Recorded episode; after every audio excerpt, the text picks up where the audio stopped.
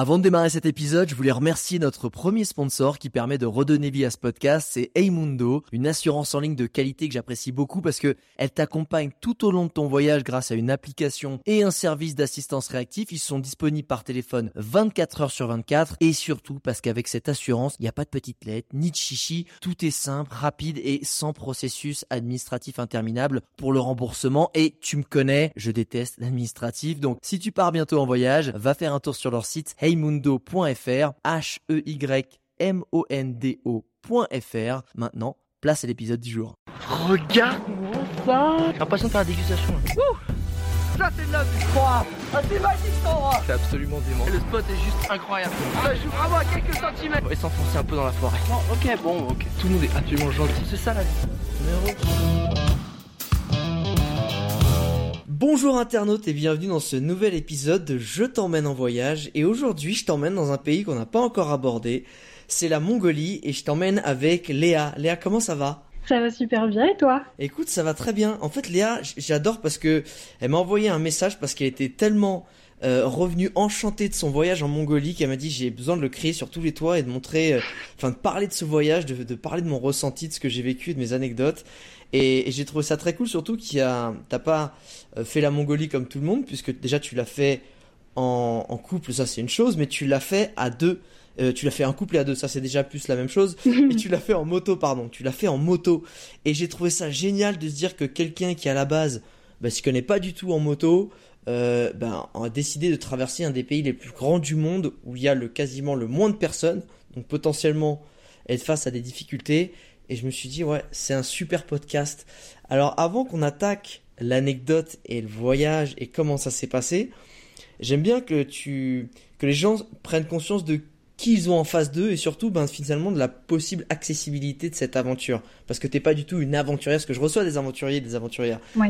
Toi, si tu peux te présenter en quelques mots, mais je crois pas que t'es une aventurière de base. Non, non, pas du tout. Moi, c'était c'était mes vacances d'été. Ah ouais. Donc, euh, je travaille, euh, je travaille en communication. Je travaille, je suis freelance. et Je travaille dans une assoce. D'accord. Et donc, j'ai posé mes vacances. J'ai posé deux mois. Ouais. Et à la base, je voulais faire le voyage du Transsibérien. Et euh, le Transsibérien, du coup, on se dit pour aller jusqu'en Russie et choper le Transsibérien, on va y aller euh, sans avion, on va y aller en stop. Cool, très bien. Euh, on est arrivé en, en Russie en stop, on a pris le transsibérien, on a pris le transmongol, et puis on s'est dit, quitte à passer par la Mongolie, on va s'y arrêter un peu. Ouais. Et en cherchant, en se renseignant sur la Mongolie, on a trouvé que c'était compliqué d'y aller sans agence. C'est ce que tout le monde nous disait. Ouais. Que, Sauf que qui- que finalement, bah, y a, la step, c'est la step, et que si t'as pas quelqu'un pour te prendre en charge, etc., tu vas où, Ouais. tu fais quoi, ça se passe pas grand chose. C'est ça, difficile de s'y retrouver, il n'y a pas forcément d'indication, euh, il n'y a pas forcément de transport en commun. On avait hésité à le faire en stop aussi, mais on a découvert qu'il y avait une agence de location de moto, Ah ouais? et on s'est dit, bah, on va le tenter. ouais. Il y en a une dans le pays. Ah, il y en a une. Ah, genre, il y a que Ouais. eux qui louent des motos. C'est ça. À Oulan Bator, voilà. j'imagine? Ouais, ouais, donc il fallait faire une boucle et ensuite revenir à Ulaanbaatar. Ouais. Et si on était resté plus longtemps, on aurait pu les acheter. Ça vaut pas très cher les motos qu'on a qu'on a eues, mais voilà. Ah, ça, c'est intéressant, parce que pas cher, ça veut pas dire grand chose pour des gens. Des... Déjà, ça va être très cher, ou d'autres, ça va être pas cher du tout. C'était combien ta location euh, sur trois semaines, et après, c'était combien finalement de si t'avais voulu acheter la moto? Alors la location, euh, c'était 13 euros par jour. Donc nous, on a Ah eu ouais, deux motos. Donc ça faisait 26 euros par jour fois trois semaines. Je suis pas très bonne, mais ça fait à peu près, je dirais, 500 euros, non? Ouais, Faudrait- Ouais, bah attends, c'est si tu prends 26 euh, fois 10, euh, ça fait 260, donc 260 fois 2, ça fait à peu près 21 jours, c'est 3 semaines. Ouais, on, on tombe sur à peu près euh, 500, 520 euros, quelque chose comme ça, quoi. Ouais. Et Ouais, combien voilà. était la... Donc ce qui est très raisonnable, franchement, ce qui est très raisonnable pour 3 semaines, Oui, ta bécane, Par tu rapport euh, euh, aux agences. Ouais, clairement.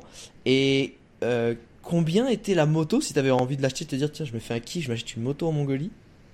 Les motos, c'est des motos chinoises hein, qui a, qui a en Mongolie et c'est des, tu peux en acheter pour à peu près 500-600 euros. Ah ouais, donc c'est potentiellement... Alors, attention, c'est pas que des motos chinoises qu'il y a en Mongolie, parce que oui, les Mongols, ils, voilà, il y a des motos russes, et les Mongols, ils aiment pas trop tout ce qui est chinois. Ouais. Et ils sont Ouais, plutôt dit. pro-russes, tu vois, genre, euh, chinois c'est de la merde, et, euh, et russe c'est bien, tu vois, ça tient et ça vaut le coup. Ouais. Après, c'est peut-être pour ça qu'il y a des les motos qui sont accessibles à à peu près 500, 600, 700 euros. C'est de la chinoise. Je pense que la, la russe doit être un peu plus chère, vu que c'est un peu plus. Oui, c'est euh, ça. Et D'ailleurs, la chinoise, c'est vraiment tous. Enfin, les, les nomades qu'on a croisés, ils avaient la même moto que nous. Ah ouais, ah, La plupart ont la moto à Dayun, c'est la marque. ah ouais. Ah, je pensais que. Enfin, tu vois, moi, quand j'étais allé, ils avaient que du russe, quoi. Ils avaient que du russe, et si les mecs qui passaient avec de la chinoise, tu sais, ils la regardaient, genre.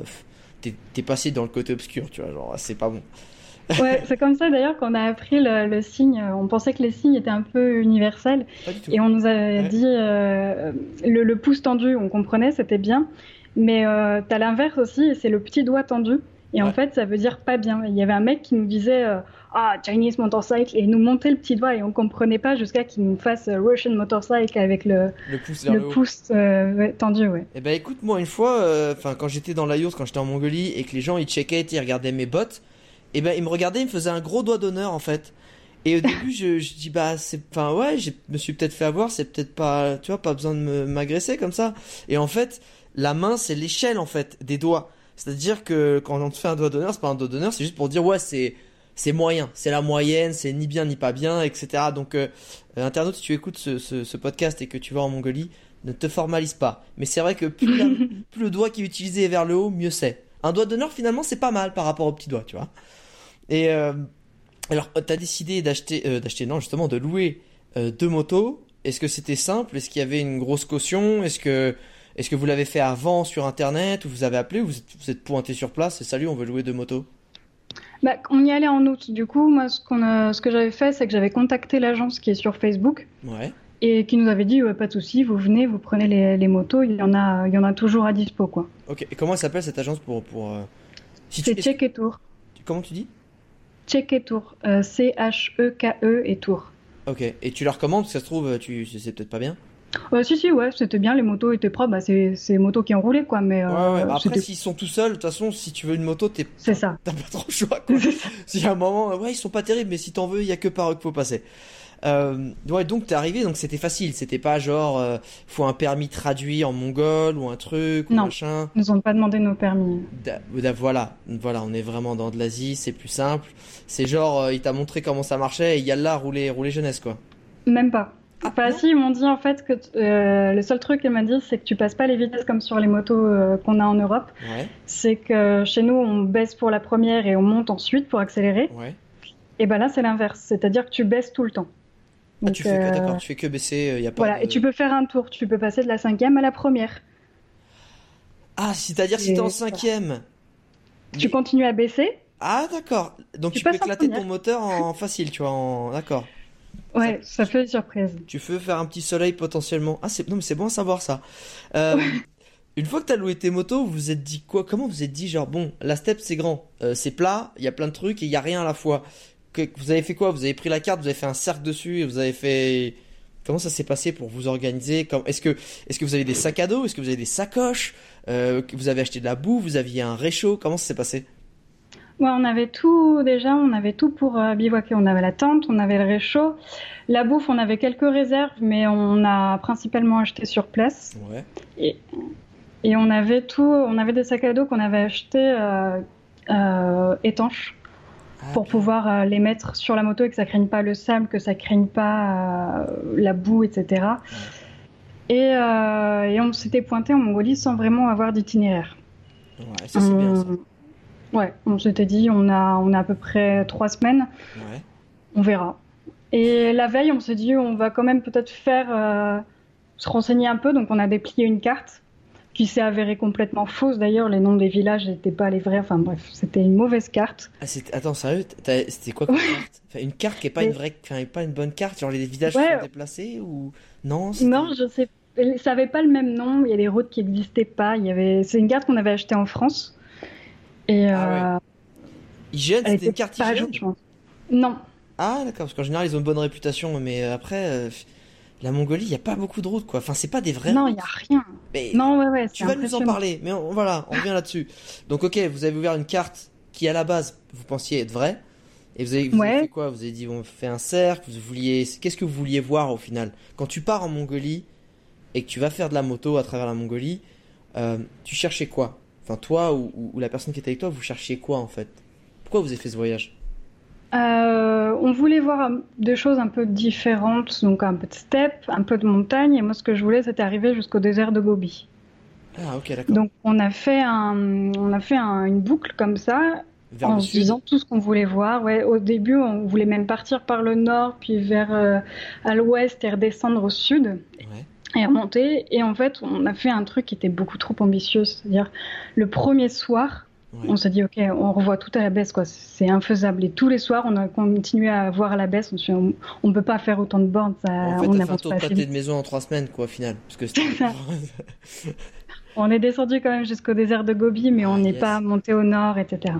Mais ça, ça, ça me dit pas. Ça, c'est, euh, c'était des ambitions, on va dire, de voir le désert de Gobi. Mais pourquoi la Mongolie? Pourquoi la moto? Pourquoi?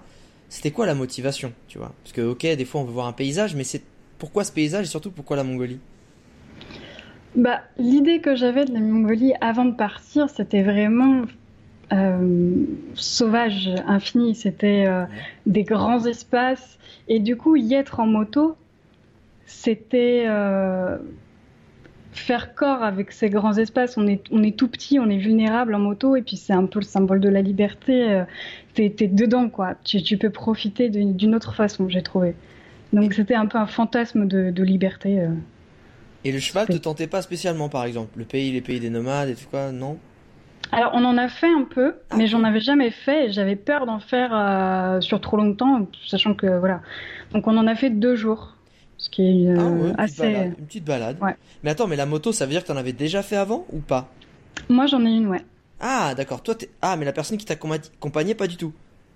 Alors, Léo, il a, il est, en- il était en train de passer le permis, donc c'est-à-dire qu'il sait quand même conduire une moto. Il a eu les cours, mais il n'a pas le permis. D'accord. C'est-à-dire que le mec est parti là-bas, j'ai deux, trois notions, on peut y aller. C'est ça. Ok. Et toi, t'as quoi comme moteur? Parce que moi, je m'y connais pas du tout en moto. Genre, tu roules en scoot, tu roules en 125, c'est ça? Non, je sais pas. Ou t'as une grosse Non, je- bécane et que t'es une motarde de dingue? Non, pas une moteur de dingue, mais j'ai une 650, donc c'est une moto, euh, c'est une grosse moto quand même. Ah, c'est une moto de course, c'est vrai? Non Ça va vite, ça Bah, c'est une moto de route, ouais, que j'ai. Ah, ok, d'accord. Et du coup, t'étais à l'aise avec ta moto. Est-ce que quand, quand, quand vous avez attaqué, tu t'es rendu compte, de- enfin, raconte-nous comment ça a commencé. Tu sors d'Oulan-Bator. Alors, Oulan-Bator, euh, internaute, pour si tu si t'es jamais allé en Mongolie, ça a rien à voir avec le reste de la Mongolie. C'est une espèce de, de grand, de grand bordel à ciel ouvert, euh, avec pas mal de bidonvilles, des fois un gratte-ciel, des fois euh, des voitures qui passent dans tous les sens, et, et avec des mecs qui sont habillés un peu en nomade, mais pas vraiment. Et, et donc c'est très bizarre. Et, et tu sors très vite. Dès que tu sors de, de la ville et des derniers faubourgs, hop, c'est la steppe. C'est le plat, c'est les collines. Et, là, il n'y a plus rien. Est-ce que, est-ce que ça t'a fait ça? Est-ce que t'as vraiment senti ce décalage instantané où quand tu sors du dernier pâté de maison, boum, t'as la tête dans la steppe Ah ouais, clairement. Déjà, on a fait la connerie d'aller chercher les motos sans nos sacs. Donc, on a dû retourner dans Ulaanbaatar à moto. Et donc, la première fois que j'ai conduit, c'était dans la ville. Et c'est un bordel sans nom. Parce que, déjà, bizarrement, tout le monde conduit à moto en Mongolie, sauf dans Ulaanbaatar. C'est vrai. Tu peux pas, comme genre en Thaïlande, te faufiler avec les scooters et suivre les, les deux roues. Là, il y en a pas. Ils sont tous en voiture. Et on était les seuls euh, avec nos motos. Et, euh, et puis, du coup, on les prenait en main. Moi, par exemple, celle de Léo, euh, dès qu'elle était en première, elle calait. Donc, il fallait qu'il fasse un peu ronfler, tu sais, au, au- au feu rouge pour pas caler. Ça faisait un peu. Un peu ouais, kéké. c'est ça. Et la mienne, euh, des fois, elle bloquait en troisième. Donc, je m'arrêtais à un feu rouge, j'étais en troisième et je pouvais pas remettre en première. J'avais pas encore su que je pouvais aller jusqu'en cinquième pour faire le tour et arriver en première. Et du coup, il y a par exemple une fois, bah, j'ai pas réussi à démarrer en troisième, j'ai calé au milieu d'un carrefour et t'as un flic qui est arrivé, qui a fait la circuit, et, euh, qui a arrêté tout le monde pour me faire passer parce que j'étais bloquée euh, au milieu du carrefour à Ulaanbaatar, quoi. Cette Donc, pression, euh, t'es en train de dire que les premiers kilomètres, tu te retrouves à caler, à comprendre que ta moto, tu l'as pas en main, que potentiellement c'est une petite merde. Et, et, et, et, et là en plus, ah ouais. Et, et qu'est-ce que tu t'es dit là à ce moment-là? Tu t'es dit, euh, c'est peut-être pas une bonne idée. T'as commencé à, à t'énerver, à paniquer, à peut-être te remettre en question l'aventure? Non, pas à ce point-là, mais je me suis dit, non, je me suis dit, on va en chier. Ouais, et j'ai hâte de sortir de la ville. Ok. Et, mais tu t'es pas retourné, genre je sais pas, c'est bête, mais tu t'es pas dit, ah la moto elle marche pas, je vais la rendre, on va la changer, ou non, vous vous êtes dit, bon, on va s'y faire? Non, non, ouais, on se dit on, va s'y faire. Ouais, tant qu'à faire, autant faire 4000 km de step tranquille avec une moto qui potentiellement marche pas super bien. C'est ça, j'avais vu l'état des autres, euh, c'était pas... Ah d'accord, ok, ok, je vois. C'était un peu tout pareil. Et alors une fois que, es... que vous êtes euh, sorti d'Ulaanbaatar, comment, comment ça s'est passé? Raconte-nous votre aventure. Alors on est sorti d'Ulaanbaatar et là, ouais, directement vraiment la, la nature. Ça c'est impressionnant, tu te retrouves vite seul au monde où il n'y a, y a rien. Et on a vite commencé euh, la piste. Donc on a quitté les, routes en goudron et on a commencé à, rouler au milieu de la piste. Et au début, bah, ça allait, c'était des pistes assez faciles.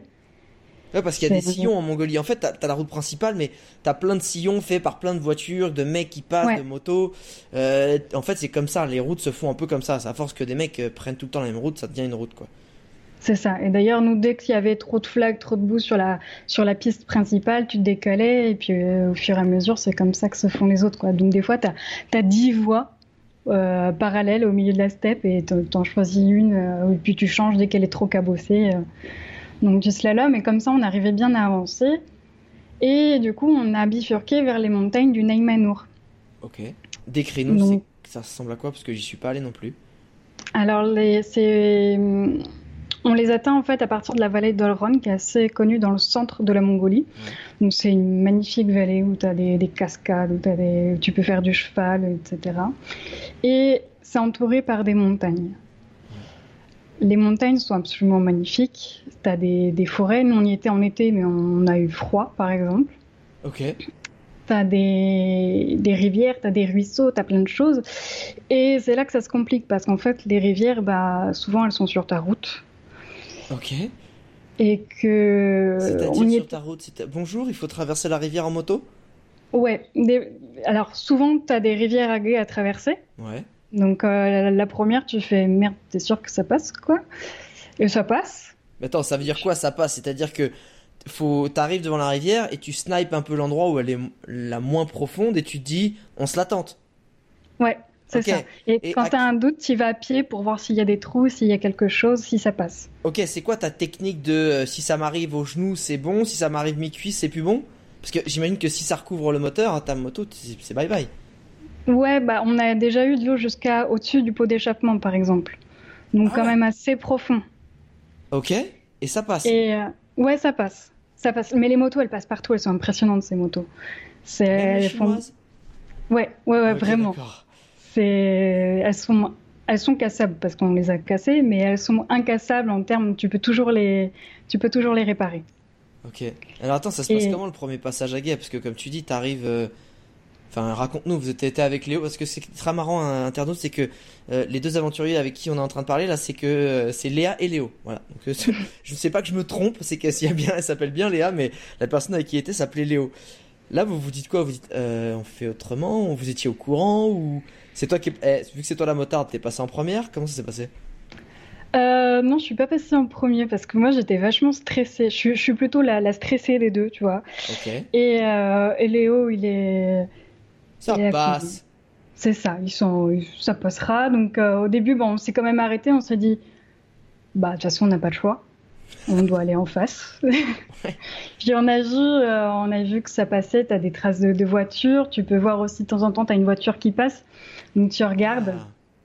et tu, tu, suis la, tu suis la trace, quoi, tu vas. Puis la première fois, les premiers qu'on a fait, ils étaient plutôt faciles. Et puis après, on en a fait des plus compliqués où tu as genre des gros cailloux dans l'eau qui bifurquent ta roue, où tu as de la boue, donc tu t'enlises. Enfin, le, pire, c'est pas, c'est pas les, c'est pas l'eau. C'est quoi? C'est les cailloux? C'est la, c'est la boue. Ah, c'est la boue. C'est la boue, c'est horrible la boue. On a, passé trois semaines à patauger dans la boue. Pourquoi vous êtes pris euh, de, vous, avez eu beaucoup de pluie en fait quand vous rouliez? Alors on a eu un peu de pluie, ouais, dans les montagnes. Il avait pas mal plu aussi avant. Et du coup, tu as beaucoup de, pistes qui étaient des flaques de boue et la boue, ça glisse. Tu peux aussi t'embourber. On a fait tomber la moto dans la boue plusieurs fois, genre au-dessus du pot d'échappement. Là, tu descends, elle tient debout, quoi elle est dans la boue, il faut la, la porter pour la sortir. Enfin, c'était euh, dans la boue, c'était insupportable. Attends, mais c'est de la ah ouais, c'est de la boue, de la... c'est un sabouvant le truc. Parce que tu es en train de dire que tu as enfoncé ta roue et ta moto jusqu'au pot d'échappement? Ouais. Et, Ah ouais merde, et tu fais comment? C'est quoi la technique pour l'enlever? Parce que si l'autre il arrive, il arrive, il se met ses pieds dedans, t'as les pieds qui s'enfoncent et tes chaussures restent au fond. Ouais. Ah, D'accord, ok, ça t'est arrivé. Ok, tu fais c'est quoi Il y a une technique ou c'est juste. bah, Euh, bah, du, du coup, on enlève les sacs. On essaye d'alléger la moto Ouais. et on se met à deux. euh, Il y en a un qui tire, l'autre qui pousse et puis bah, on essaye. Et puis après, on la fait passer euh, le plus léger possible. Donc on se met pas forcément dessus pour remonter. On, on la fait rouler à côté de nous et sans les sacs et euh, ça finit par passer. Ok, donc c'est juste toujours une galère quand tu t'enfonces, quoi. Il y a pas de technique. Ouais. Ouais, ouais, c'est pour ça. C'est pour ça notamment qu'on n'a pas pu faire toutes les, les bandes qu'on voulait faire. C'est que c'est qu'à la fin, euh, Ouais, t'étais épuisé. ouais, on passait du temps à faire ça quoi, tout le temps. Mais est-ce que vous tombiez aussi? Parce que tu dis que ça glisse, tu tombais? Ouais. Ouais, on est tombé régulièrement. Régulièrement, ah, c'est pas genre une chute ou deux, mais attends, mais c'est bête, mais moi j'ai toujours le- dans ma tête le truc d'une moto, enfin en Mongolie ou ailleurs, enfin t'es en moto, tu tombes, tu te- c'est dangereux, tu te fais mal, non? C'est vu que c'est sur la boue, ça, c'est petit tapis glissant qui amortit ou comment ça se passe? Bah, j'a- J'avais peur de tomber moi aussi avant parce que j'étais, je suis jamais tombée en, en France sur ma moto. euh, C'est, c'est un truc qui m'inquiétait. Ouais. Et en fait, tu roules tellement douce. En fait, tu tombes sur des, quand il y a des difficultés et que, que ça glisse. Donc, c'est des moments où tu vas vraiment doucement. Et tu tombes, t'es quasiment, euh, c'est une difficulté que t'as pas réussi à te passer. Donc, au final, t'étais quasiment à l'arrêt à ce moment-là. Et c'est en juste fait. tu la tu la penches. Voilà. Moi la- ma, ma première chute par exemple c'était euh, c'était euh, une côte euh, assez pentue donc euh, on devait monter. Moi je suis arrivée en bas de, de cette montagne. Je me suis dit merde mais la moto elle va jamais réussir à monter tout ça quoi. Ouais. C'était euh, c'était haut. Donc je lance la moto et elle roule, elle roule, elle roule. Je fais surtout t'arrêtes pas, surtout t'arrêtes pas, surtout t'arrêtes pas, ça va passer euh, jusqu'en haut. Et en fait je me suis pas arrêtée, c'est la moto qui s'est arrêtée. D'un coup elle a elle a arrêté de rouler. Et donc j'ai planté les freins. Et- Mais sauf que bah, il pleuvait bien sûr, il y avait de la boue et, et puis mes jambes et les freins n'ont pas suffi à arrêter la moto. Donc la seule solution c'était de la coucher. Ah, Mais à ce moment-là, tu j'étais déjà arrêtée, quoi. Ouais, c'est ça, j'étais en train de partir en arrière, donc comme je pouvais pas l'arrêter, même debout sur les freins, j'ai, tu as, tu- ouais, je, pas jeté, je l'ai posé délicatement et j'ai, crié au secours parce que je sais pas relever une moto toute seule, j'arrive pas. Au secours et, tu- là Léo il fait, je suis là en fait, c'est bon, je te vois. hein. Ouais, c'est ça, donc il a fini de monter la, la sienne et il est venu m'aider à relever la mienne. C'était ah, chiant l'air de rien, en- Léo il a pas le permis, mais il a monté sa petite, il s'en est bien sorti en fait. Ouais. Ouais, ouais, il a, c'est ça, quoi. Ça l'a aidé, d'ailleurs, il a passé le permis depuis, il a, il a pris consci- confiance, il n'y a pas à dire. Est-ce que justement ça c'est intéressant, quelqu'un qui est en train d'écouter le podcast, qui a peut-être jamais fait de moto, ou qui a peut-être une fois été en Thaïlande faire un peu de motobike, est-ce que tu penses que c'est accessible quand même? Ou c'est quand même super technique, super compliqué? Euh, je dirais qu'il faut quand même savoir un peu conduire la moto, il faut savoir passer vitesse. C'est pas comme, euh, comme en Asie du Sud-Est où c'est des, souvent des automatiques. Ouais. Là, faut savoir passer les vitesses, faut savoir euh, se servir de la moto. Après, ça vient vite, quoi. Ça, ça prend vite, non? Enfin, je je Ouais, ça, ça prend vite. C'est, bah, comme conduire une voiture, quoi. Une fois que tu as, les techniques. Puis moi, tout ce que j'ai appris sur les routes en France, c'est tellement différent que de toute façon, on était un peu ex aequo. Ok. Ah ouais. Donc au final, si t'es un peu débrouillard, que tu prends peut-être une journée, je sais pas, à Ulaanbaatar ou en tout cas avec la personne qui loue les motos à ce qu'elle te montre le truc, euh, tu peux t'en sortir quoi. Ouais. que, au final, l'avantage c'est que t'as t'as pas d'accident avec d'autres véhicules vu que t'es tout seul sur la steppe. euh, Enfin voilà, il suffit de pas rouler trop vite, tu prends petit à petit confiance et, et puis voilà, ça peut le faire, non? Ouais, ça peut le faire. Après, voilà, quand tu loues la moto, quand même, elle te fait signer un papier pour dire comme quoi tu as le permis. Ok. Et elle te fait essayer la moto. Tu vas dans, dans le petit chemin, elle te fait euh, essayer la moto, elle te fait faire un, un demi-tour. Et je pense qu'elle regarde aussi si tu sais euh, la, démarrer et la faire avancer. Quoi. Ouais, je vois. Mais euh, à partir du moment où tu sais ça, Après, tu peux peut-être signer un forfait avec elle où tu dis euh, premier jour euh, enseignement des, des basiques euh, de la moto. Je sais pas. ça, ça se négocie, tout se négocie en Mongolie de toute façon. ouais, je sais pas. Comme légalement, il faut quand même le permis. D'accord. On nous l'a pas demandé, mais légalement, elle nous fait quand même signer un papier comme quoi faut le permis. Ok, je vois. Bon, c'est la Mongolie, j'ai envie de te dire. Ouais. C'est bête, mais tu sais, on revient sur le, sur le côté de ben, tu voulais être libre, tu voulais découvrir la steppe. Et, là, finalement, ce que tu me dis, c'est que les routes sont compliquées, tu chutes souvent, tu t'embourbes souvent. Euh, T'es dans quel état d'esprit euh, quand tu, finalement ta, ta, ta journée elle se résume à tomber, à, à galérer, à être un truc physique? Est-ce que. Enfin, il se passe quoi dans ta tête à ce moment-là? C'est plus des vacances, c'est plus un trip, c'est. Ou au contraire, tu dis. Enfin voilà, c'est cool. Bah, on, a quand même pas mal galéré, euh, ça je peux pas dire le contraire, surtout dans ces montagnes-là. Euh, mais après, les, j'ai trouvé que ces galères, plus tu, galérais et plus après tu étais content. Euh, T'appréciais un paysage qui était dingue et t'es arrivé jusque-là, t'en as chié pour arriver jusque-là le, paysage il s'offre à toi, la, la rencontre. Euh, c'est un cadeau, c'est, je sais pas, tout a une autre saveur, tout a une autre valeur parce que, parce que tu l'as putain de mérité, quoi, ce, ce truc-là. Est-ce qu'en fait, tu es en train de dire que ça fait partie du, du process de l'aventure de, de finalement te mettre dans des situations compliquées, ou en tout cas, le pays fait que ça te, voilà, ça te fait passer par des épreuves, et que parce qu'en plus derrière, tu vas faire que apprécier encore plus que tu, ce pourquoi tu es là, ou les rencontres. C'est un peu ça, en fait. La Mongolie, c'est, mm. c'est en chier pour mieux kiffer.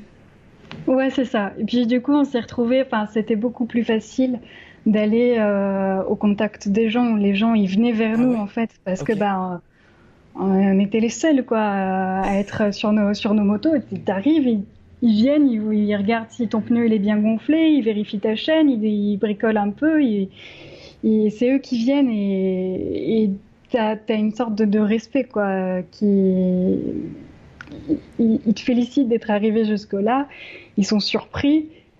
Et, euh, et, le contact est différent, je pense. Attends, mais t'es en train de dire que le mec te voit en moto, il s'arrête, salut, comment ça, enfin en gros, salut, comment ça va, et le mec direct, il va checker ta moto? Ouais. Genre, tu lui as même pas demandé? Ouais, ouais, ouais, ouais. Ah, c'est génial. Et d'ailleurs, ça, ça, nous a sorti de pas mal d'impasses parce que nous, on s'est pas bricolé les motos. Ouais. Donc euh, on, a, on a eu besoin pourtant de la bricoler, on a eu des petites pannes, des trucs. Euh, ça, ah, ça vous est arrivé d'être en plein milieu de la steppe, genre quand tu regardes tout autour de la steppe, c'est-à-dire que tu vois à peu près à 70 km à la ronde, euh, il y a personne et vous, avez, vous êtes tombé en rade et il y a un mec qui est arrivé de nulle part. C'est exactement ça. Ça, sans déconner, c'est arrivé.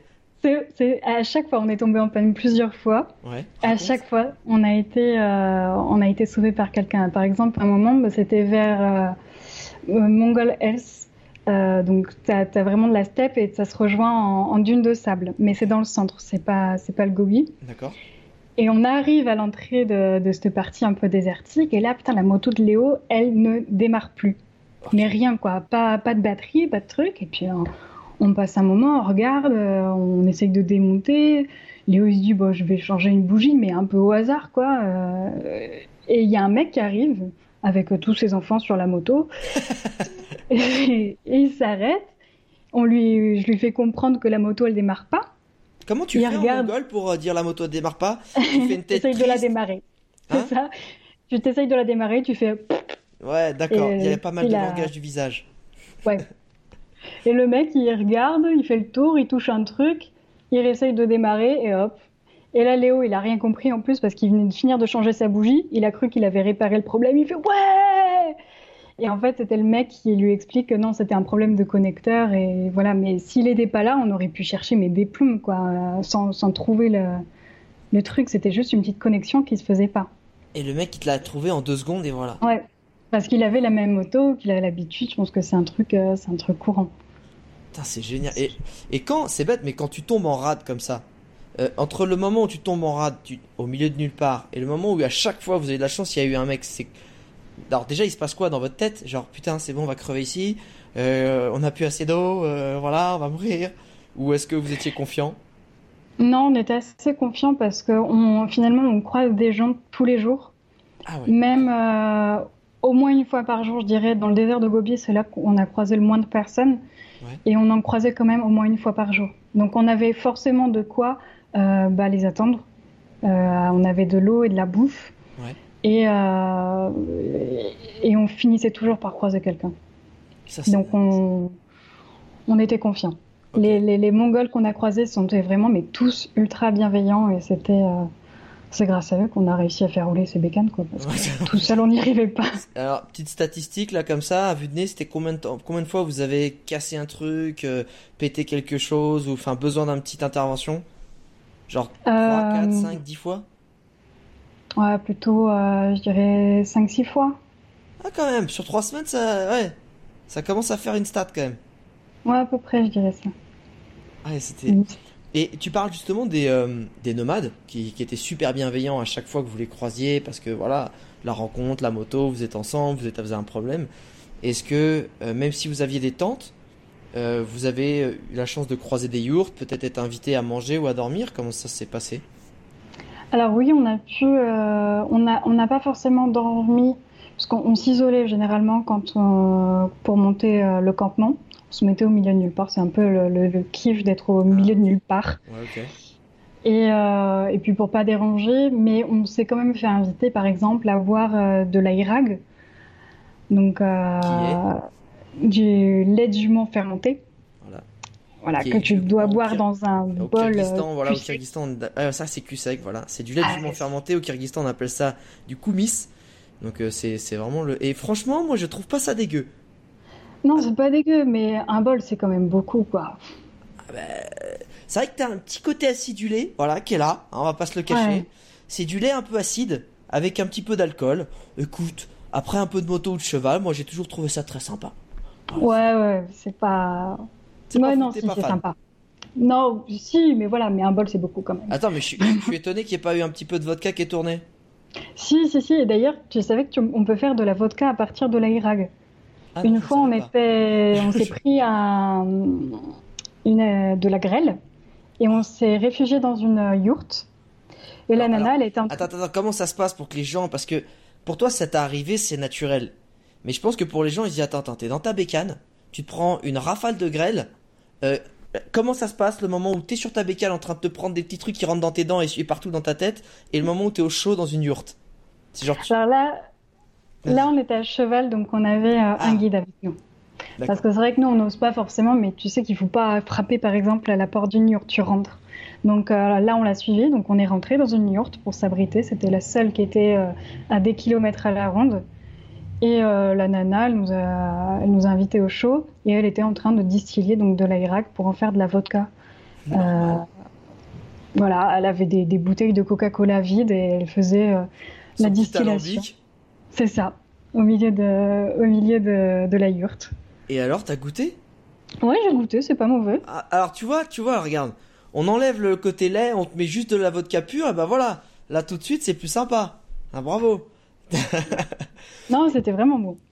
Ok, et est-ce que des fois justement vous étiez invité à, à rester dormir parce que euh, comme tu disais ils avaient ce côté bienveillant, est-ce que, est-ce que vous cherchiez toujours à vous mettre un peu à l'écart ou parfois vous aviez envie d'un, je sais pas, d'être bien au chaud sur des tapis, sur des trucs comme ça à côté d'un poêle et que vous, vous alliez rentrer dans une yourte ou au contraire vous avez toujours été trop timide?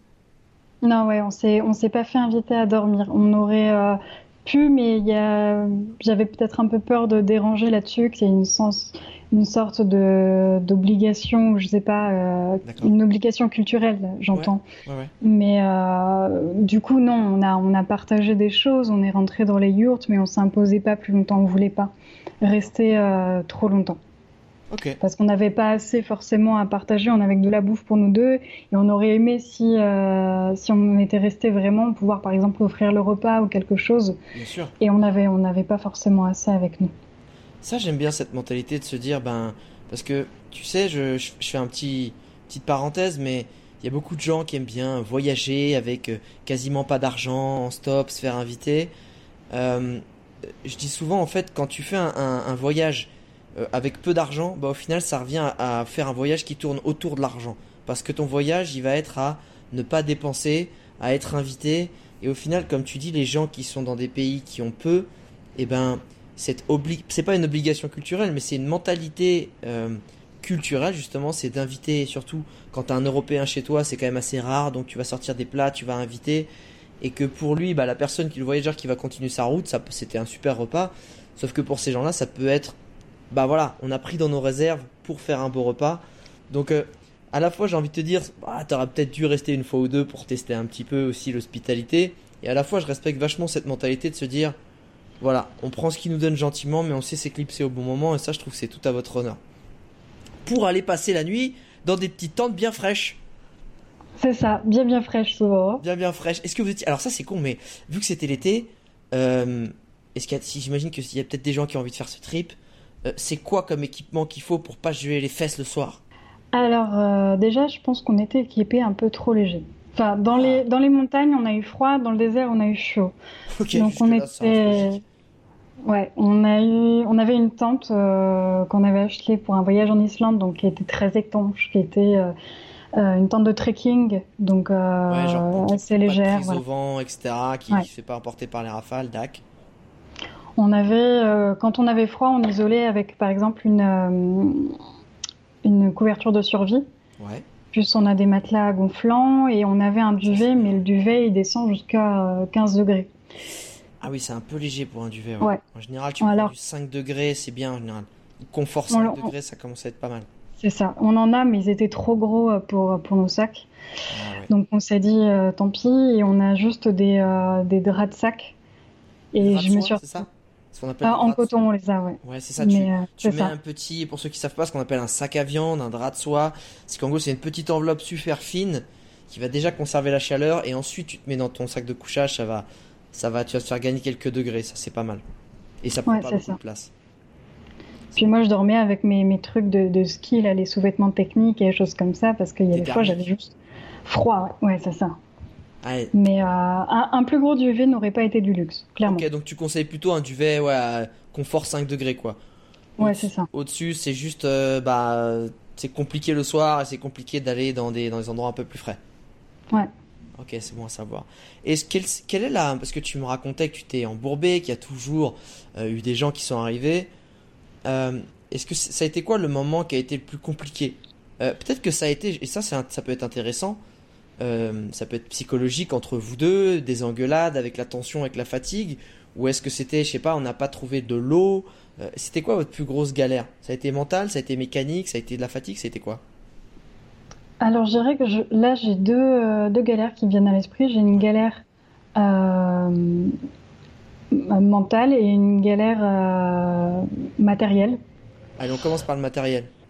Euh, maté- Enfin, c'est pas vraiment matériel, mais c'est du fait de la route. C'était euh, en arrivant, donc on sortait des montagnes, on sortait de, de toute cette galère dans la boue avec euh, les rivières à traverser, etc. On arrive dans le Gobi. Et là, on se dit, ça y est, ça va être plus facile. Et en fait, on s'est retrouvé à avoir pas mal de boue dans le Gobi aussi, mais c'était une boue assez différente. C'était une boue de sable. Et la boue, elle colle. Et du coup, par exemple, tu tu t'embourbes un peu dans la boue et la boue reste sur la roue. Il y a des fois où la roue ne tournait même plus puisqu'il y avait trop de boue entre la roue et le garde-boue. Et ça bloque la roue directement. Ça bloque, ouais. Il y a une quantité de boue, donc tu es obligé de l'enlever à la main. Pareil sur la chaîne. Il y a des fois, la chaîne ne tournait plus parce qu'elle avait accroché trop de boue. Donc, on- à chaque fois, on descendait, on enlevait tout à la main. Et, euh, et c'était ultra compliqué jusqu'à qu'on croise quelqu'un qui nous dise d'enlever en fait une, une pièce de la moto qui stockait la boue. Donc, ça permettait de l'enlever plus facilement. Et ils sont bons, c'est non, c'est mongol, c'est un truc de ouf. hein. Ouais. On a dit, ça, il nous l'a enlevé. Il fait, tu remets pas, tu remets pas. Et, euh, Et et ça, c'était plus facile comme Et ça. ça, c'était une de vos plus grosses galères. Pourquoi en fait? Parce que euh, bah, il y y a une partie psychologique aussi, puisque on pensait vraiment que ça allait être plus facile là à ce moment-là, et ça l'était pas. Et, euh, et c'est juste qu'on n'arrivait pas à avancer. Tu tu t'es collé, tu, ta, ta roue elle tourne plus, c'était compliqué. Là, on, on faisait passer notre temps à s'embourber, à glisser, et on avait peur de péter la chaîne. Ouais. Donc, euh, non, là c'était chiant. C'était vraiment très très chiant. Et juste, tiens, je reprends ce que tu m'as dit au début du podcast. À chaque fois que t'as beaucoup beaucoup galéré, t'avais ce petit truc à la fin qui t'a fait encore l'apprécier dix fois plus.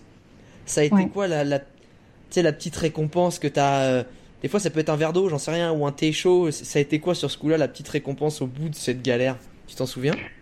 Ouais, ouais, je m'en souviens bien. C'était, euh, on, a- on a passé vraiment une journée horrible à galérer comme ça. Ouais. Et à, à la fin, on a eu euh, un coucher de soleil, mais genre d'après pluie. C'est-à-dire qu'on a, il y avait eu de l'orage toute la journée. Et Ouais. le coucher de soleil, on a eu un double arc-en-ciel euh, entier, plus un coucher de soleil, mais rouge. Le truc de dingue. Et euh, on, était encore seul au monde, quoi, au milieu du désert de Gobi. Et là, tu fais, ouais, non, c'est chouette quand même. Ok, ça valait le coup. C'est ça. Ça valait le coup. Et alors, du coup, le, le deuxième, le côté, l'autre galère qui a été vraiment psychologique, plus psychologique, c'était quoi?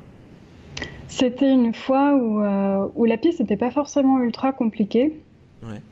Moi, j'étais, par contre, j'étais fatiguée et j'avais mal à la main euh, droite à cause d'accélérer et de maintenir un peu. J'avais super mal à la main droite. Ouais, ouais. Et euh, Bah voilà, on entend quelqu'un qui accélère à côté. Et euh, j'ai eu du mal à avancer assez vite parce qu'il y avait du sable quand même et j'avais j'avais peur de déraper et de pas pouvoir maintenir la moto. Et Léo, il voulait avancer plus vite et il j'avais j'avançais pas assez vite à son goût donc il commençait à s'énerver. Moi j'étais à fond, je donnais tout ce que j'avais donc ça, ça m'avait vexé. Mais je peux pas. C'est pas que je veux pas, c'est que je peux pas. Là j'arrive pas à aller plus vite. Ouais.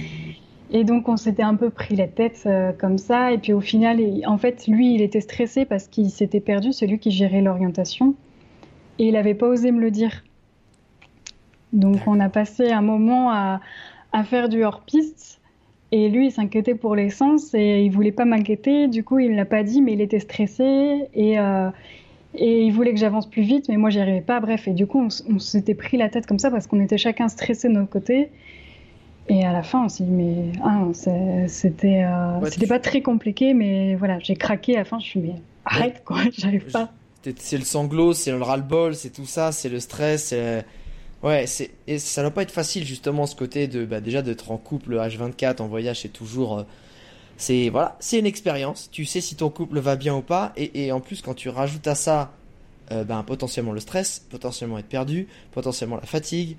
euh, voilà, c'était une belle expérience. Est-ce que est-ce que t'as senti et ça c'est une question très personnelle si tu veux pas y répondre mais que le couple, enfin en tout cas quand vous êtes rencontrés avant et le- et quand vous êtes ressortis après, il y a eu quelque chose qui a changé, ça vous a apporté des choses ce voyage ou au contraire ça a, ça a été l'inverse, ça vous a plus euh, euh, éloigné qu'autre chose?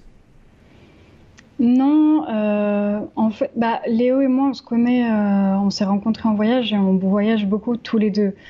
Et je trouve que notre relation, elle est toujours, euh, je dirais, à son apogée quand on est en voyage. D'accord. On est, c'est là qu'on est beaucoup plus complices, c'est là qu'on est sur la même longueur d'onde, on avance ensemble. C'est là que ça marche le mieux. Donc euh, non, ça marchait super bien et euh, mais comme euh, comme les autres fois. Peut-être encore un peu plus parce que plus de galères à surmonter tous les deux. Physique aussi, peut-être. Donc on était un peu plus à l'épreuve là, donc c'était euh, c'était plutôt assez, on était soudés quoi. Génial, belle épreuve de couple. Je reviens sur un détail que tu as mentionné que j'ai j'ai complètement oublié de te poser comme question, mais effectivement, dans la steppe, en termes d'essence, il n'y a pas des stations totales tous les 50 km. Comment ça se passe pour faire le plein Euh, Est-ce que c'est tu, tu snipes des villes tu, tu, tu, tu fais comment? T'as des bidons, des jerrycans au cas où sur la moto? Comment ça se passe? Non, il n'y a pas besoin de ça en fait. T'as- On a une autonomie d'à peu près 300 km avec la moto Ok. et il y a des villages à à peu près tous les 100 km. Ah Donc ouais. ça passe. Ça- Mais et, attends, mais un village quand même, faut, faut pas le louper non plus, tu vois? Non, faut pas le louper. Euh, Il y a des fois, bah, on s'est un peu perdu, donc on a fait plus que 100 km et euh, on était un peu juste, mais, euh, mais ça passe toujours. Et, et dans tous les villages, il y a une pompe. Donc là-dessus, on s'est pas inquiété. Ah, et à chaque fois, du coup, tous les 100 km, on faisait le plein d'eau, de bouffe et d'essence. D'accord. Et à chaque fois, tu. Alors, pour que les gens aussi se rendent compte, au-delà de l'essence, c'est quoi que t'achetais euh, à manger? Parce qu'il n'y a pas dans les supermarchés en Mongolie, c'est pas un supermarché, c'est plus une petite supérette, hein, voilà. Enfin, c'est pas une supérette, c'est quelqu'un qui a une maison, il y a une partie qui, qui, qui, qui vend des trucs. C'est un peu ça, si je dis pas de C'est bêtises. ça. C'est ça, c'est Et qu'est-ce exactement qu'on y trouve Alors, on a acheté bah, de l'eau, euh, beaucoup. On a acheté euh, pas mal de, de soupes instantanées. Ouais. euh, du riz. Ouais. Et euh, les midis, quand on arrivait dans le village et que c'était l'heure de manger, on, on mangeait soit des rochours. Donc les rochours, c'est des, des beignets fruits à l'huile dans lesquels il y a de, du mouton, mais surtout du gras de mouton en fait. Mm. Donc c'est un truc euh, très gras. Bah, attention, c'est c'est un peu leur thématique, hein, la bouffe mongole. Ah ouais, tu sens qu'il fait froid de l'hiver. l'huile et du gras. C'est ça. Soit euh, un plat de, de nouilles sautées au mouton et avec beaucoup beaucoup d'huile aussi. euh, et le truc, enfin, moi je peux tenir une semaine avec la, la quantité qu'ils te mettent dans une assiette. C'est impressionnant.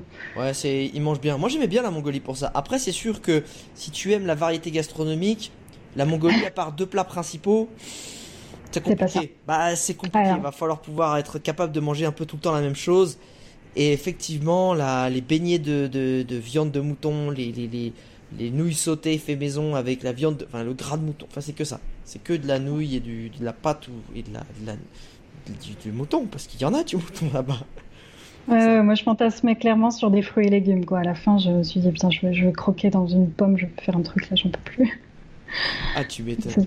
Euh, qu'est-ce que ça a été euh, Enfin, tiens, je vais te faire le coup. J'aime bien cette question. Je vais la poser un petit peu avant. D'habitude, je la pose à la fin. Mais si je te donne une télécommande magique qui te permet de revivre un seul des moments de ton aventure, c'est peut-être pas le meilleur, le moins bien, j'en sais rien, mais celui que tu peux vraiment revivre, ce serait lequel? Ce serait un moment tout, enfin c'est un moment tout bête, c'est pas, euh, c'est pas quelque chose d'exceptionnel en soi. bien sûr. Mais c'était, euh, c'était un moment, on était dans une, dans la steppe et on faisait du hors-piste. Et il se trouve que on pouvait rouler super facilement. C'est-à-dire qu'il n'y avait pas de cailloux, il n'y avait pas de boue, il n'y avait pas de sable. Tu roulais, on était en cinquième en hors-piste, qui est exceptionnel. Euh, on n'arrivait pas à être en cinquième jusqu'à sur les pistes, et là, ça roulait mais super bien. On était au milieu de rien. C'est-à-dire que tu vois vraiment à des kilomètres et des kilomètres, on était tout seul au milieu de cette steppe, lancé à, fond, c'est-à-dire à peu près à 60 km heure. Euh, Magique. On visait les, montagnes qui étaient, euh, qui étaient loin, c'était notre objectif, on voulait arriver aux montagnes. Et on était lancé et on avait en tête cette une chanson, euh, on avait Born to be wild. J'avais que ça, je connais pas les autres paroles. Mais du coup, ça tournait en boucle et je chantais à tue-tête dans mon casque euh, ça et j'étais à fond et là j'étais trop contente quoi parce que ça roulait bien, c'était beau, c'était c'était chouette. Moment de plénitude, moment de grâce et c'est et là en fait c'est peut-être ce moment qui représente exactement ce que tu venais chercher en Mongolie, c'est-à-dire euh, les steppes à perte de vue, la liberté avec la moto et pas de péter la gueule évidemment, tu ne devais pas avoir ça dans ton rêve de avant de partir en Mongolie. Bah ouais, c'est ça. Là, c'était vraiment euh, le fantasme de liberté, il était là, quoi. T'es euh, minuscule quand t'es là-dedans, quoi. T'es es lancé sur ta petite bécane et t'es es au milieu du sauvage et c'est magique, c'est magnifique. Et il y a un truc qui m'intéresse énormément dans ton voyage, c'est que euh, j'interviewe souvent des gens qui partent plusieurs mois, qui ont fait des aventures particulières ou des aventuriers dans des milieux vraiment extrêmes. Ce que j'aime aussi dans ton aventure, c'est que voilà, tu bosses dans la com, t'as pris tes euh, deux mois de vacances ou potentiellement, voilà, tu pourrais prendre un mois. Euh, parce qu'en finalement, la Mongolie, ça a duré trois semaines, c'est un chapitre de trois semaines. Donc, ça veut dire que n'importe qui, euh, dans sa vie de tous les jours, parce qu'on a cinq semaines, on a la chance d'avoir cinq semaines de congé en France, peut vivre cette aventure. On est d'accord? Ouais. Ça, c'est oui, exactement. Et du coup, en vivant cette aventure qui est à la portée de tous à peu près, bon, il faut mettre de côté, etc. On, évidemment, je, on passe pas là-dessus, mais qu'est-ce que ça t'a parce qu'on parle souvent de ce que les tours du monde ou des longs voyages apportent, tu vois, en tant que personne. Mais est-ce que ce petit voyage de trois semaines, il t'a fait quelque chose? Est-ce que tu es revenu différente? Est-ce que ça t'a apporté, je sais pas, ça t'a appris quelque chose sur toi, sur les gens, sur ton regard sur la vie ou les gens ou l'humanité, j'en sais rien. Est-ce que tu as retenu une leçon de, ce voyage ou pas du tout? C'était juste un kiff et des vacances euh, si, si, si, s'il y avait une leçon euh, que j'aurais retenue, je pense que c'est euh, le fait qu'il faut oser. C'est-à-dire qu'avant de partir, je m'étais un peu renseignée avec des gens qui ont voyagé. Euh, j'ai posé la question est-ce que, à votre avis, si je suis euh, une bille en mécanique, une bille en orientation, je peux me lancer à moto euh, en Mongolie pendant trois semaines sans guide, sans rien? Et tout le monde m'a dit mais non, c'est une connerie. Tu fais pas ça, c'est impossible. Et les gens qui avaient voyagé en, Mongolie, ils avaient des arguments. Tu, tu, tu t'y retrouves pas dans la, dans la steppe, il n'y a pas de panneau d'indication, tu vas, tu vas te perdre, euh, tu tombes en panne, tu casses, voilà. Et, euh, et du coup, le fait d'y être arrivé quand même, de l'avoir fait, alors que c'était censé pas être possible, et en fait, c'était pas si compliqué que ça, euh, c'était, ça me fait dire qu'il faut oser. Et, j'ai envie d'oser d'autres trucs, quoi. J'ai envie de, continuer à surpasser un petit peu ça et de me lancer des défis et de me dire bah oui en fait non ça c'est possible et tu fais étape par étape mais tu arrives. Pas écouter les gens mais écouter ce que toi dont tu es capable et, surtout vers où tu as envie d'aller. C'est quoi les autres euh, challenges qui te viennent en tête ou voilà des petites idées qui commencent à mûrir, t'en as déjà? Ouais, j'en ai euh, j'ai un rêve de depuis plusieurs années, je rêve de devenir euh, nomade. donc on va partir l'été prochain, donc c'est fixé, et on va essayer de voyager enfin, on, a, on commence par la Nouvelle-Zélande et après l'objectif, ça va être de rentrer depuis la Nouvelle-Zélande sans avion. Sans... Donc... Ah d'accord, j'allais dire à la nage, mais non, mais c'est chiant, tu peux prendre un bateau. Non. Ouais, non. mais sans avion. Y aller euh, doucement et de profiter. Et du coup, euh, on va refaire de la moto, ça c'est sûr, parce qu'on a, on a vraiment trop aimé. Et euh, on va faire du stop parce qu'on adore faire du stop. On va faire euh, tout plein de trucs. On va, on va mixer tout ça et puis on va aller euh, dans tous les pays qui y a entre la Nouvelle-Zélande et la France. Quoi. Génial. Est-ce que vous y allez en mode 100% nomade voyage ou est-ce que vous êtes en mode nomade digital qui implique potentiellement de travailler un petit peu euh, pendant cette aventure derrière votre ordi dès qu'il y a une connexion, dès qu'il y a besoin de renflouer les caisses? Ouais, clairement. Euh, on y va pour travailler parce qu'on n'a absolument pas les économies pour voyager sur plusieurs années. D'accord. Alors, on n'y va pas en mode euh, tour du monde. Donc, moi, j'ai, je bosse en communication, je suis freelance.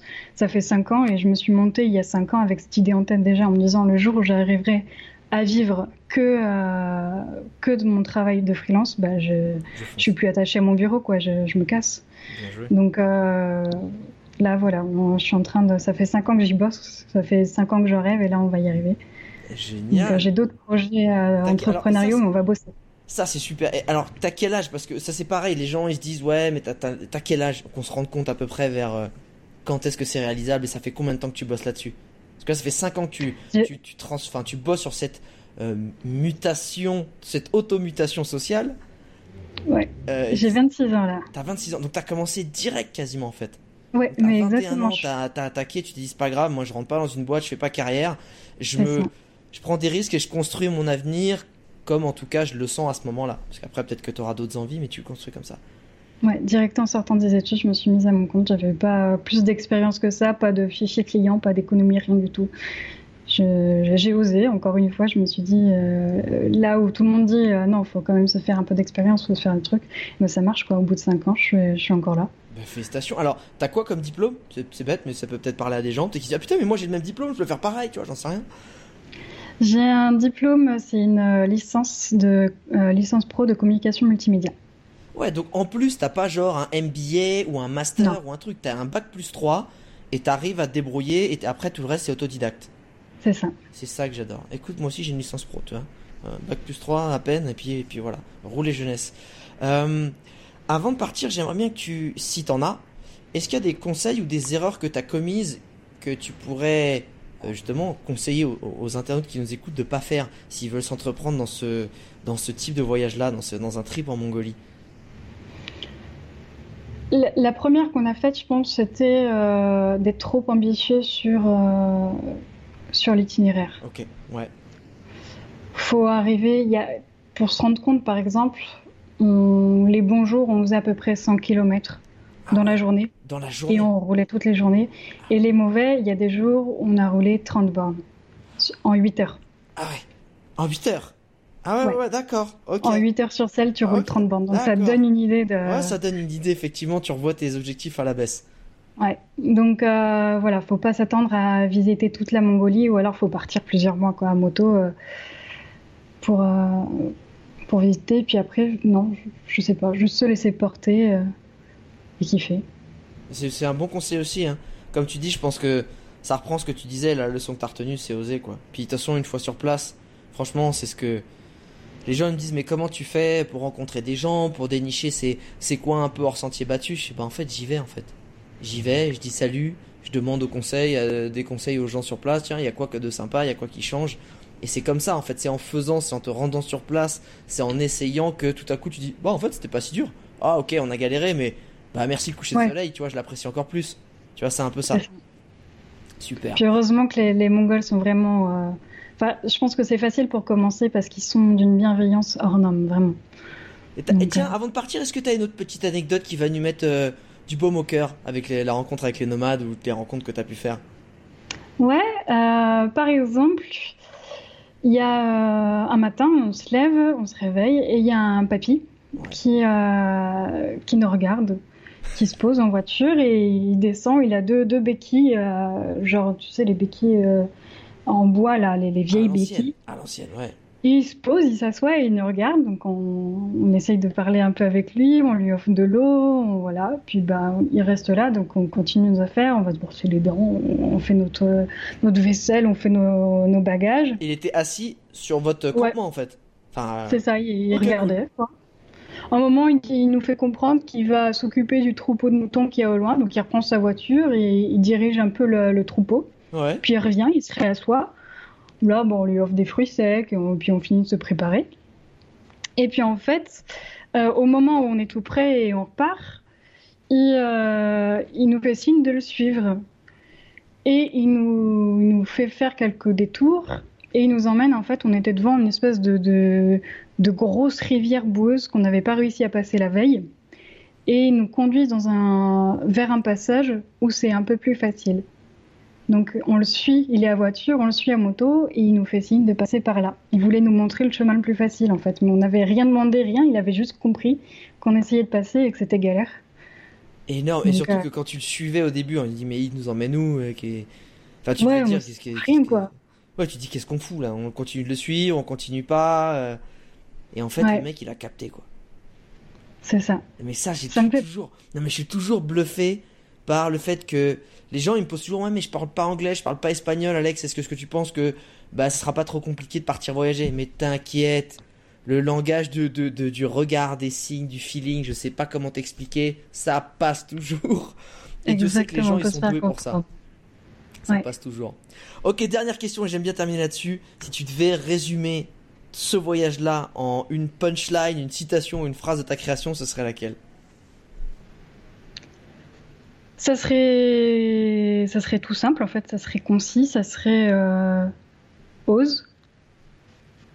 Juste ose. Ah ok, c'est tout, c'est un verbe. Ouais. Ose. Ah, c'est bien. Non mais au moins c'est la thématique. Et Ah écoute, ouais, ose. Non mais c'est important et je pense que tu sais, il y a, moi j'écoute aussi d'autres podcasts qui sont pas sur le voyage mais qui sont sur l'entrepreneuriat, sur le développement personnel, etc. Et je pense que s'il y a bien un élément commun qu'il faut toujours retenir, c'est oser. Au pire, tu arrives pas, tu rentres, c'est pas grave quoi. Donc ose, c'est ça que tu retiens. En trois lettres. Ouais, je pense. Motus, en ça. trois lettres. Ose. Ok, c'est bon, gagné. La punchline la plus courte euh, qui soit, voilà. Ah mais voilà, non mais c'est bon. de, écoute. de m'appliquer. Écoute, parfait. Léa, je te remercie beaucoup, beaucoup pour ce témoignage. Bravo d'avoir fait la démarche de m'envoyer un message aussi pour partager une aventure. Je trouve ça très cool d'avoir cette, euh, euh, cette mentalité de vouloir partager, de vouloir donner aux gens l'envie de voyager. Enfin, moi, c'est un peu ce que j'adore faire et c'est toujours beau à entendre les gens qui veulent faire aussi, euh, qui ont le même état d'esprit. Internaute, avant de partir, il y a toujours un truc qui me fait plaisir, c'est quand tu me fais une petite dédicace du podcast euh, euh, dans ta story et sur Instagram, que ce soit en train de l'écouter, en train de faire ta gym, la cuisine ou au boulot. Il y en a pas mal qui m'envoient ça du boulot, je trouve ça absolument génial. Sache que ça me fait toujours plaisir et j'essaie toujours de répondre à ces petites dédicaces, donc merci d'avance. Et Léa, bah moi je te souhaite euh, bon nouveau challenge que tu vas relever et bon tour du monde en mode nomade digital. Et encore merci. Merci beaucoup. Ciao Léa. Ciao.